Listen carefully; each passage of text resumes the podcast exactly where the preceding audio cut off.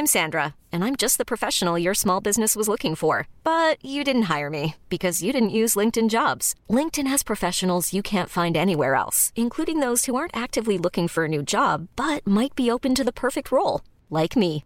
In a given month, over 70% of LinkedIn users don't visit other leading job sites. So if you're not looking on LinkedIn, you'll miss out on great candidates like Sandra. Start hiring professionals like a professional. Post your free job on linkedin.com/achieve today.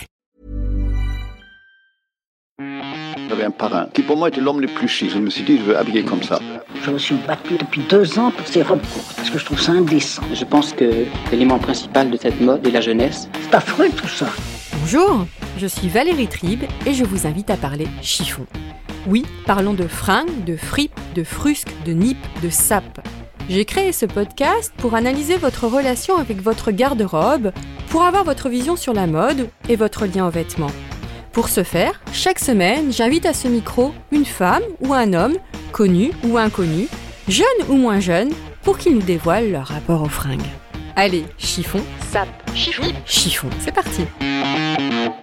Pour ce nouvel épisode de Chiffon, j'ai invité une jeune journaliste dont j'adore l'univers. C'est un peu le genre de fille qui vous file pas mal de complexes mais elle est très très sympa, vous allez voir. Bénédicte Burguet est chef de rubrique beauté, joaillerie et mode chez Vanity Fair et je peux vous dire qu'elle en connaît un rayon au niveau chiffon.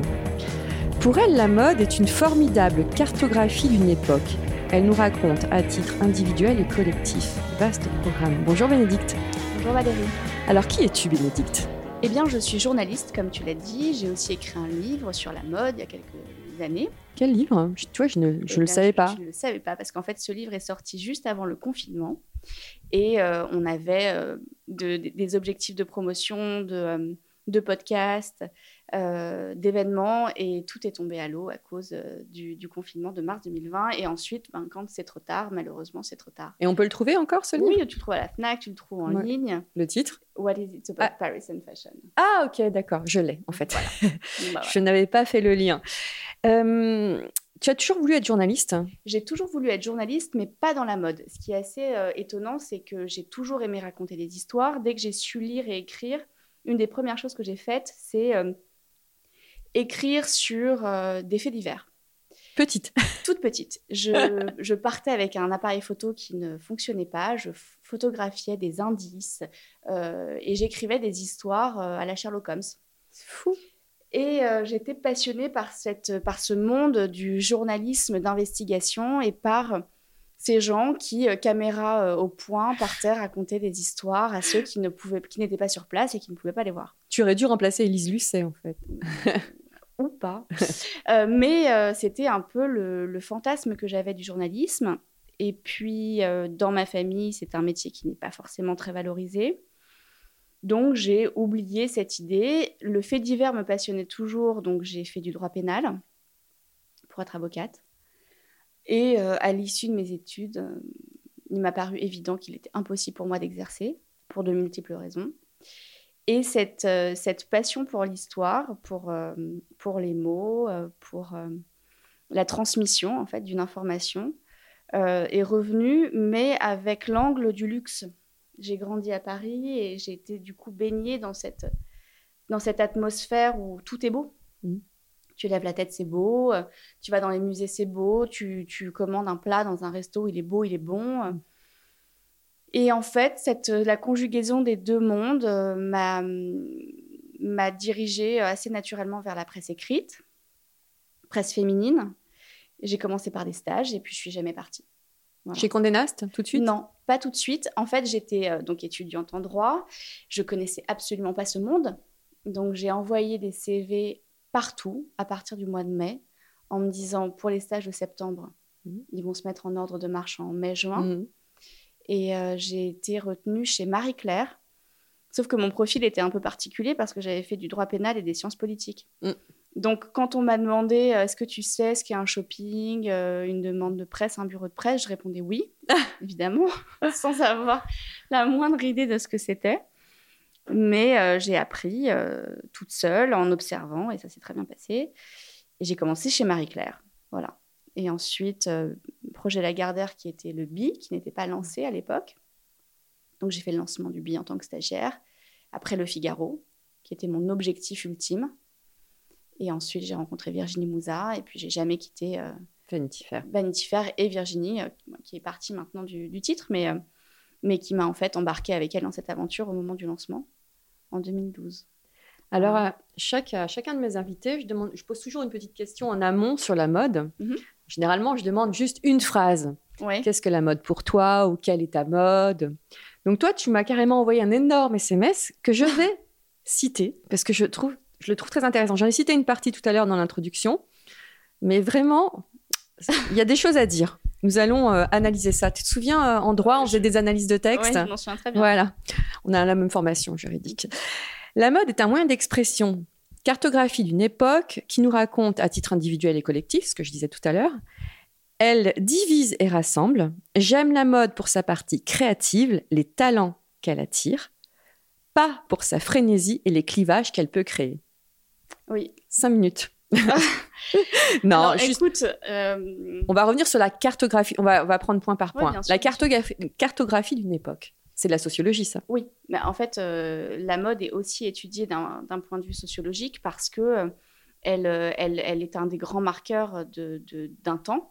Quand on se penche un peu sur l'histoire de la mode, on comprend que euh, les années 30, euh, les jupes qui se raccourcissent, les femmes qui n'ont pas de seins, euh, qui se coupent les cheveux, eh bien, c'est une réaction aux femmes qui étaient corsetées, qui, voilà. ensuite, on- on- si on se penche sur les années euh, 60 avec, pareil, les mini-jupes, eh on comprend aussi que c'est l'émancipation féminine. Il y a plein de, plein de marqueurs de mode qui racontent des grandes histoires sociales et sociétales qui, moi, me semblent euh, presque la partie la plus intéressante de la mode. Mhm.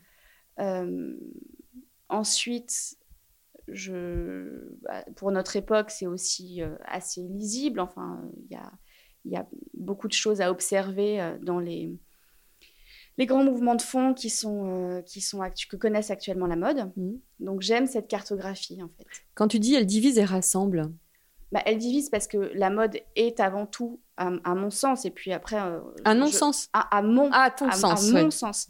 Euh, et ensuite, euh, on peut s'appuyer sur des travaux euh, euh, de psychologues ou de sociologues. C'est un moyen d'appartenance à un groupe. Mm. C'est-à-dire qu'on s'habille pour euh, euh, soit s'opposer, soit euh, s'amalgamer à une entité. Mm. Euh, donc elle, elle rassemble, euh, évidemment, et bah, le corollaire, c'est qu'elle divise, puisque euh, euh, la mode est aussi, enfin en tout cas le vêtement est aussi un manifeste, et, euh, et, et elle peut diviser des générations, Mm, mm. par exemple. Euh, on ne comprend pas la tenue de sa petite fille, Mm. parce que la mode a changé. Elle rassemble des communautés d'esprit. Voilà. Et tu trouves pas qu'en ce moment, il y a quand même, avec euh, les réseaux sociaux et l'émergence de, l'image, d'Instagram, de TikTok, qu'il y a une espèce d'uniformisation de la mode. Au contraire, j'ai l'impression que beaucoup de femmes essayent de s'habiller pareil maintenant.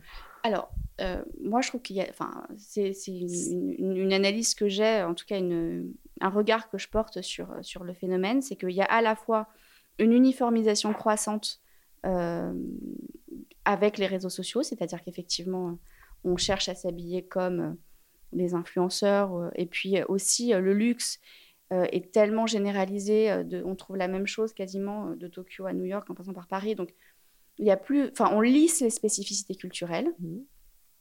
Et en même temps, par effet de réaction, ce qui est normal, c'est l'esprit humain, euh, plus l'effet de lissage est important, plus il y a des, des bulles euh, émergentes de euh, styles radicalement différents. Mhm. Donc je trouve qu'effectivement, il y a une sorte de, de pâte à tarte assez, euh, assez homogène. Et ensuite, des, des phénomènes euh, plus marginaux, Mhm.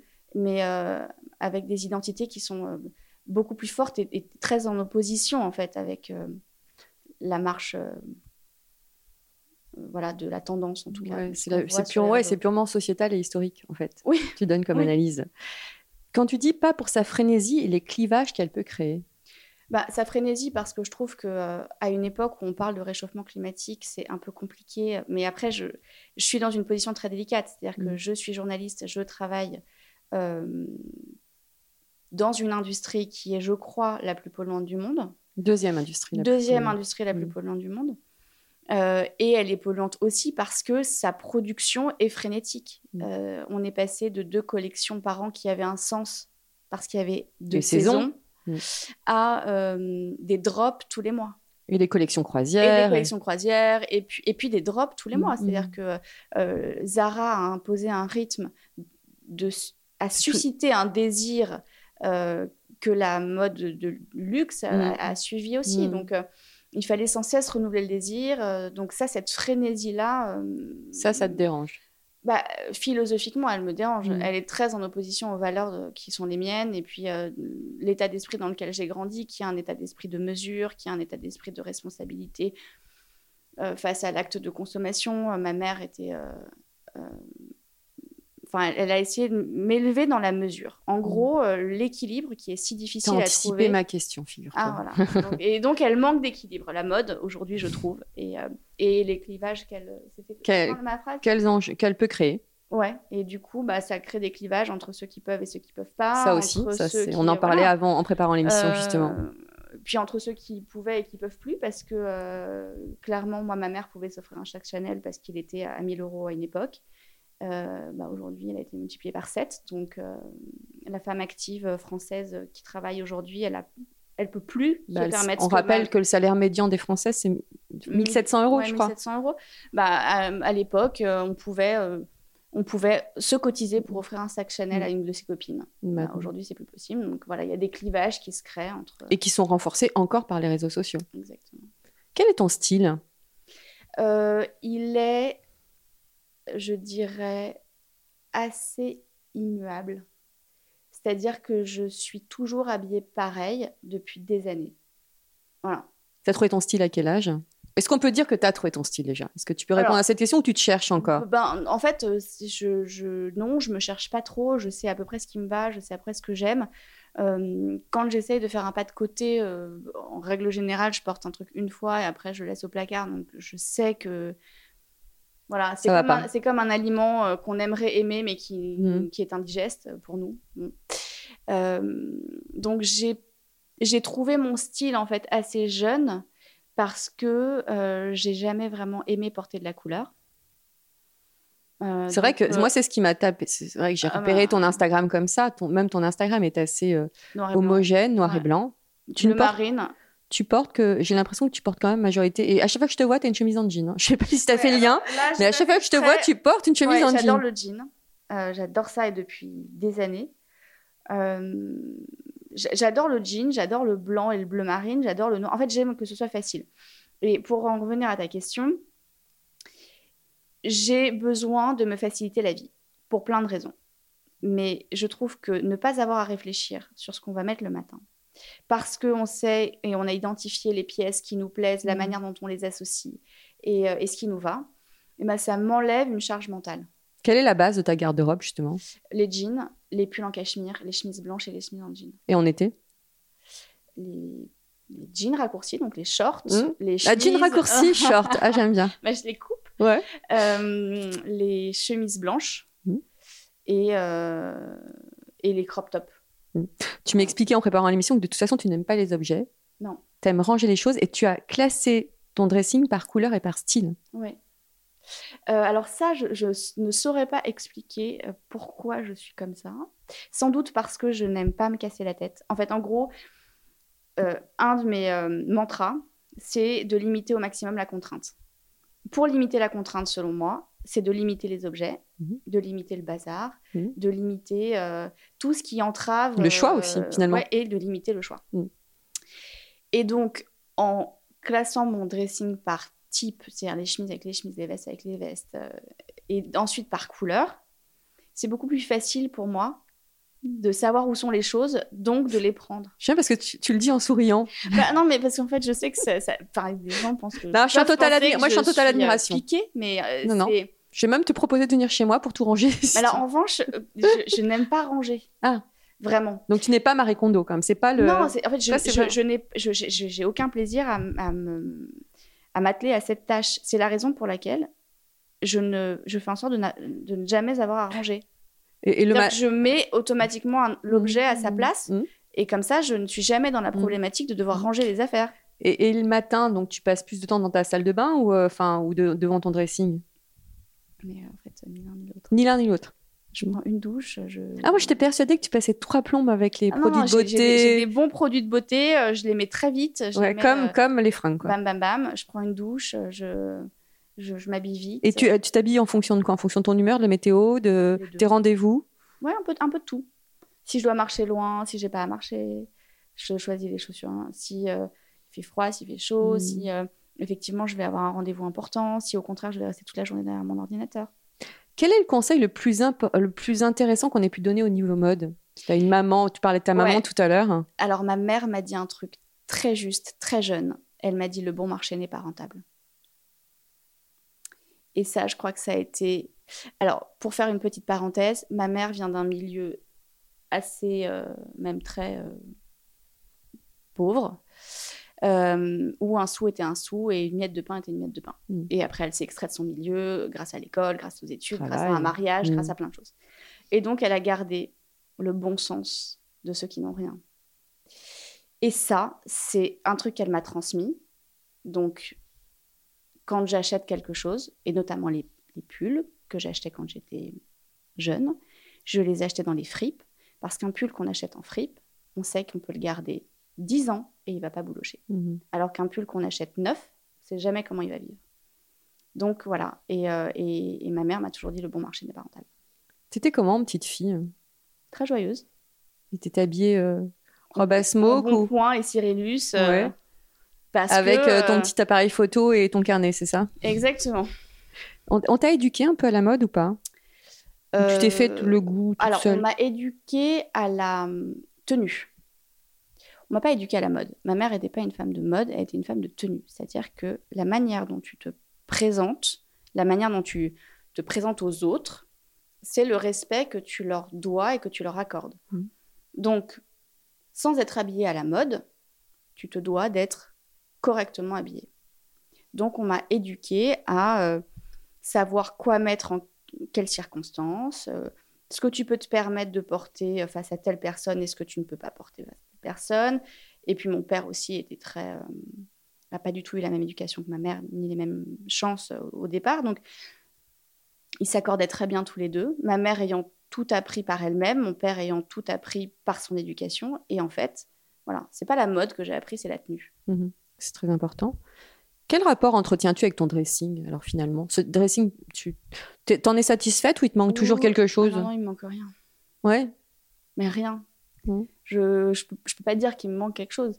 Parfois, je trouve un truc joli, je me dis, tiens, ça, je, le, je l'aurais, ça, ça, je pourrais l'avoir, je pourrais le porter. Je pourrais... Et puis, euh, c'est un peu comme euh, les gens qui sont au régime. On leur dit toujours, euh, quand vous avez une fringale, vous sortez, vous faites le tour du pâté de maison, vous revenez, puis vous Mhm. posez la question de savoir si vous en avez vraiment envie. Mhm. Bah, c'est un peu pareil avec les vêtements. C'est-à-dire que je vois un truc, je fais le tour du pâté de maison, et puis je me demande si j'en ai vraiment envie ou besoin. Alors, besoin, c'est jamais. Envie, c'est très rare. Et puis, euh, j'ai la chance, euh, avec mon métier, d'avoir des vêtements qui me sont prêtés, d'avoir des vêtements qui me sont offerts. Donc, entre une chose et l'autre, euh, T'es bien. satisfaite. Est-ce que tu as un souvenir d'un fashion faux pas? Ah ouais, mais j'en ai plein. J'en ai beaucoup même. Euh, des fashion faux pas à mon actif. Je me souviens de toutes les chaussures que j'ai achetées en solde au printemps à l'époque. Euh, C'était très peu cher, les chaussures. Enfin, très, très peu cher. Par rapport à aujourd'hui, euh, on pouvait trouver des Jimmy Oui. Choo à 140 euros, Oui. euh, 130 euros en solde, neuve. Enfin, c'était. euh, C'était juste, il suffisait d'attendre les moins 50% Oui. plus les jours en or du printemps. ça, et, ouais. et Le hop, dernier on- jour, c'est toujours voilà, la et puis bonne on avait, occasion. on avait une super paire de chaussures. Moi, je travaillais en parallèle de mes études, donc j'avais un petit salaire. Et, et- et à cette époque-là, mon petit salaire me permettait de m'acheter quatre paires de chaussures euh, en solde au printemps. Mhm. Et j'achetais toujours les modèles les plus extravagants, les plus fous, les plus vulgaires, les plus importables, parce que je sortais et je trouvais ça très drôle. Et ça, c'est un fashion faux pas, tu trouves? Bah, je les associais avec des trucs très courts parce que c'était, j'avais des, des jambes assez fines et, et longues, donc, euh, donc j'adorais sortir comme ça avec des trucs hyper courts, euh, hyper vulgos. Je trouvais ça très marrant. Quel est le vêtement que tu ne porteras jamais? Le truc, mais euh, no way. Ah, c'est compliqué parce que je déteste dire jamais. Euh, un truc que je porterai jamais. Ah. Non, mais il y a peut-être pas, tu sais. Je crois que je pourrais tout porter. Vraiment. J'ai pas de. J'ai- pas de limite. Je peux pas aujourd'hui dire que je porterai jamais un truc parce Mhm. que il est probable que dans 10 ans ou dans 20 ans. Ouais, tu je- peux changer d'avis. Exactement. Oui, Dans quelle tenue te sens-tu, par contre, déguisée? Est-ce que ça t'est déjà arrivé de te dire Dans une robe Là, trop ça va pas. Je suis pas du tout euh, dans une robe très féminine. Ouais. Je suis pas. euh, je Type suis- de robe de soirée ou plutôt Ouais, robe de euh, soirée ou tailleur, même. euh, tailleur jupe, euh, robe, petite robe noire avec des talons? alors petite robe noire, je, non, ça c'est pas. Plutôt les, vraiment le truc très apprêté, quoi, très à l'américaine. Mm. Ça, là, vraiment, je me sens hyper déguisée. Ou les chaussures à talons trop hautes. Là, je me sens très, très déguisée. Et celle dans laquelle tu te sens irrésistible? Ah, une robe noire toute simple, un truc qui tombe comme ça avec Mm. une bretelle. juste des bretelles un, un- un peu décolletées dans le dos. Un truc qui tient vraiment comme suspendu à tes épaules. Quel est ton dernier achat? Alors, mon dernier achat. Ah, un trench Burberry euh, vintage que j'ai trouvé à la brocante de la rue de Courcelles. Voilà. Et ton prochain achat? Euh, pour moi ou pour ma fille? Pour toi Pour moi On va en reparler de ta fille. Euh. Eh ben, écoute, peut-être une paire de baskets parce que euh, j'ai usé les miennes cette année et que là, il est quand même temps d'en racheter une. Alors, t'es quoi Plutôt Nike, Converse? J'étais très Reebok et là, je me demande si je vais pas euh, opter pour autre chose. Et je sais pas. Je cherche encore. Tu cherches encore Ah, t'as pas 18 paires de baskets, c'est qu'une. une seule. J'en ai qu'une. Et j'ai des pattes de gaz pour aller au parc. T'es fidèle à. euh, Je déteste avoir des choses, je déteste accumuler. Je peux pas avoir deux paires de baskets blanches. Ah, Ah, oui. non, je peux pas. Et forcément blanches, tes baskets. Alors oui, mes baskets de ville pour aller travailler, elles sont forcément blanches. Baskets de ville pour aller travailler. Et après, les gaz pour aller au parc Oui. et pour aller en, en vacances. Bah, des bottes ou mes gaz. Où chopes-tu généralement? Plutôt en ligne, euh, en Alors, boutique? je, je chope pas mal en ligne parce que euh, avec les, les e-shops qui sont devenus euh, très très intuitifs, j'aime bien maintenant choper en, en- online. Et en plus de ça, euh, matériellement, j'ai pas le temps quoi. De, Mm. de- Et sinon, c'est Quels sont tes créateurs préférés? Enfin, tes, tes créateurs, c'est un bien grand mot. euh, tes marques ou euh, tes valeurs sûres. Quand tu as envie de te faire plaisir, tu dis tiens, je vais regarder ce qui se passe du- de ce côté-là ou de. Alors, j'adore Hermès Mm. parce que je trouve que c'est divin et, et tellement chic et bien fait. Et Ça, c'est une marque que j'aime beaucoup. Euh, j'aime beaucoup les créateurs indépendants qui euh, ont de belles matières. Mm. J'aime beaucoup House of Dagmar, qui est une marque euh, suédoise. Euh, je trouve que pour les créateurs indépendants, par exemple Martin Martin, euh, fait de très jolis manteaux, très jolies vestes. Euh, J'ai découvert cette marque euh, Aeron que je trouve très très très jolie. Euh, voilà. Mais t'as pas des targets sinon. euh, Non. non. Suis-tu les tendances? Non. J'avais un peu euh, la réponse, mais que penses-tu de l'expression suivre la mode C'est un peu ce qu'on disait en, en début de. Bah, elle fait sens. Il y a plein de gens qui suivent la mode. Mm. Il y a plein de gens qui, euh, qui adorent euh, regarder, et heureusement, parce que c'est ça qui fait vivre euh, aussi une industrie. C'est ça, il faut le dire parce qu'on dit que la mode pollue, sûr. mais la mode fait travailler, fait travailler beaucoup, énorme- beaucoup, beaucoup de gens. énormément de gens. Donc, suivre la mode, et puis on suit tous un peu la mode. Enfin, faut pas non plus être se cacher euh, derrière son petit doigt. On est, euh, on est, on est tous euh, acteurs de, de la mode. On, on consomme tous la mode. On- Voilà, on- ne serait-ce que parce qu'une couleur nous fait envie ou parce que euh, on- les coupes de jeans changent. Tu vois, il y a, y a- Tiens, à propos de jean, est-ce que tu as trouvé le jean de ta vie? J'ai trouvé les deux jeans de ma vie. Mm. J'ai trouvé un jean Anine Bing, je crois que c'est le modèle Sophia, qui est super, et le Levi's Rib Cage Straight, qui est super aussi. Et donc en fait, c'est les deux jeans que j'achète tout le temps. Ah, Tu, tu restes fidèle. Ouais. Ou est-ce que ça t'arrive de rester fidèle à des vêtements d'ailleurs?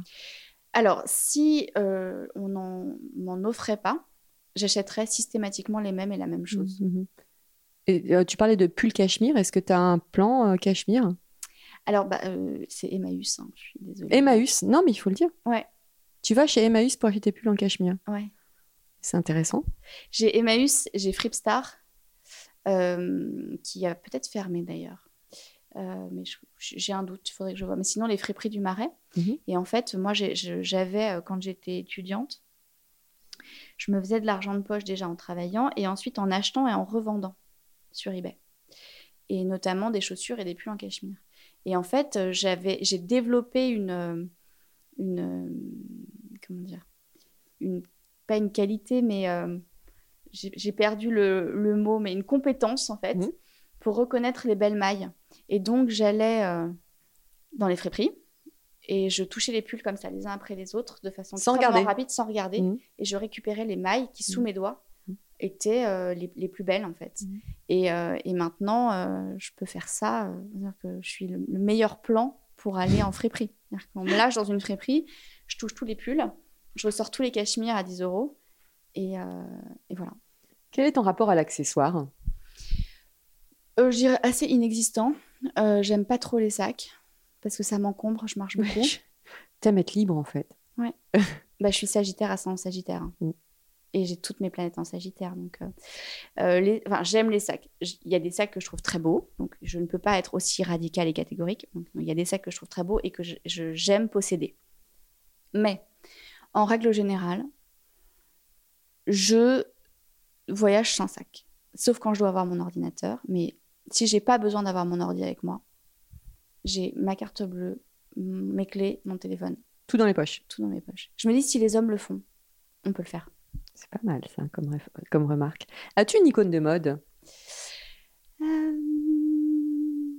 Écoute.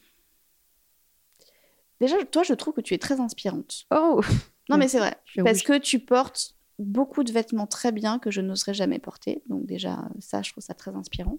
De quel style? Mais les- de la couleur, des Mhm. robes. euh, Enfin, tu as une liberté dans ton approche de la mode qui est, euh, qui, que je trouve assez, assez, euh, remarquable. Sinon, si j'aime beaucoup, beaucoup le style de. J'ai oublié son, son prénom, mais la mère d'Elon Musk, qui est pour moi mon icône depuis des années. Et j'ai découvert que c'était sa mère il y a peut-être deux ans, et ça a été un choc. Qui est une New-Yorkaise euh, avec un goût incroyable. Lyra Diville, Ah oui. par exemple. Mm. euh, Alors, c'est pas elle, mais Mhm, mhm. Lyra Diville, Mhm. c'est une de mes icônes de mode. Mhm. Euh, Oui, puis, toujours des femmes très, très élégantes, très, Ouais, très affirmées dans leur goût ouais, aussi. et puis très anachronique aussi. Quelle est ta définition de l'élégance? Le port de tête, et euh, c'est plus dans l'attitude que dans le vêtement. C'est ce qu'on, je crois que c'est ce qu'on t'a enseigné en fait aussi. Oui. Et ta fille d'ailleurs, est-ce que comment tu l'habilles ta fille? Alors, je l'habille pratique, c'est-à-dire que je- il y a une pub qui m'a toujours marquée, euh, que j'ai trouvé formidable, c'était pour Petit Bateau, dans les années 2000 ou 90. C'était à quoi bon faire des vêtements si on peut rien faire dedans? Tellement vrai. Et, euh, et en fait, ma fille, c'est à quoi bon faire des vêtements si on peut rien faire dedans Donc, je ne lui achète que des vêtements dans lesquels elle peut tout faire. Mm. Donc, euh, des trucs pratiques qui n'entravent pas le mouvement. Et comme je déteste euh, jeter mon argent par les fenêtres, je trouve tout sur Vinted. Et quand elle sera ado, si elle arrive avec, elle commence à choper un max et à arriver avec des clous. Je vais faire une syncope. ah, mais je le sais. C'est-à-dire que, en fait, euh, je, je suis euh, conservatrice. je te rassure, elles sont pas toutes comme ça, ma fille. Mais je vais faire bien une syncope. passé, Après, ce sera ma fille, Non, non, mais je pense que je vais, euh, ça va être dur, quoi. Vraiment. Alors pour finir, j'ai demandé à ma communauté de te poser quelques questions. Ouais. Donc j'en ai sélectionné. Mhm. Euh, quelles, sont tes marques de bijoux favoris? C'est Marjorie qui pose la question. J'adore Buccellati. C'est un travail de dentelle qui est fait en Italie que je trouve absolument super. Repossi parce que c'est euh, des lignes très nerveuses. Je trouve qu'elle a un travail, une approche de la joaillerie qui est super, Gaïa. Euh, J'aime aussi les bijoux vintage. Donc ça c'est sans marque, mais je trouve que ça a une âme et, et une aura as- assez démente. Euh, J'aime beaucoup Chaumet. J'adore leur histoire, en fait. J'adore l'histoire de Chaumet. Et puis, euh, et Van Cleef pour la couleur. C'est avec toi, c'est quand même ta spécialité. Euh, Donc, il y a une jeune, une, une femme qui me dit On est fan. Demande-lui comment elle fait pour être aussi stylée. C'est Madame Rouge qui demande ça. Bah, c'est très gentil. Euh, comment je fais? Je ne sais pas. Euh, déjà, si on regarde je... sur mon Instagram, je porte souvent le même style et souvent la même chose. Donc, euh, en fait, il n'y a pas vraiment de recette. Tu te prends pas J'ai l'impression que tu te prends pas la tête. Ah, je déteste ça. Se prendre la tête, c'est une perte de temps. Et j'ai pas le temps de me prendre la tête. As-tu envie de le lancer une marque? Non. Pas du tout. Trop d'emmerde. Donc, t'as pas du tout, euh, t'as pas l'âme euh, d'une Si, future si, entrepreneur mais pas dans la mode. dans la déco? Non. Alors, euh, non. Mais dans- moi, je pense que ce qui marche, c'est pas glamour, en fait. Donc, euh, j'ai pas du tout envie. Je, je rêve pas. Si j'ai un. enfin, comment dire, si j'entrevois le business, je l'entrevois pas sous une, un prisme purement créatif. Mm. C'est-à-dire que si on se lance dans une aventure entrepreneuriale et dans un business, c'est pour faire de l'argent. Mm. Et malheureusement, les, C'est bien, tu le marques dis. de niche, euh, la mode, la création, euh, ben c'est difficile d'en vivre. C'est important de le dire. Il faut euh, que et c'est très dur d'entreprendre en plus. C'est Voilà. très très dur. Donc je, je pense que j'ai pas euh, j'ai pas euh, cette énergie-là et si je devais entreprendre, ce serait dans un domaine complètement différent. Alors une dernière, Anne-Sophie, qui te me dit bon, on a un peu la réponse. Si, si tu n'étais pas journaliste, tu serais. Avocate, Tout est dit. voilà, ou euh, marchand de biens. Merci beaucoup, Bénédicte. Merci à toi. Merci à toutes et tous pour votre écoute et votre fidélité. Chiffon accompagne désormais Fashion Gasoil, un journal en ligne que vous retrouverez chaque vendredi sur www.fashiongasoil.com. Passez une bonne semaine, portez-vous bien et don't worry, tout ira très bien.